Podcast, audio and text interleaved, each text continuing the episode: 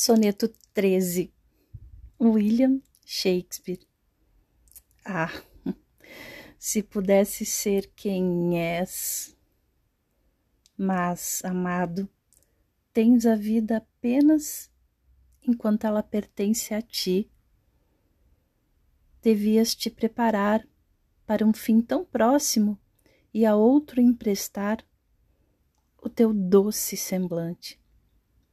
Assim, se a beleza que detens em vida não tiver um fim, então viverias novamente após a sua morte, quando a tua doce prole ostentasse a tua doce forma.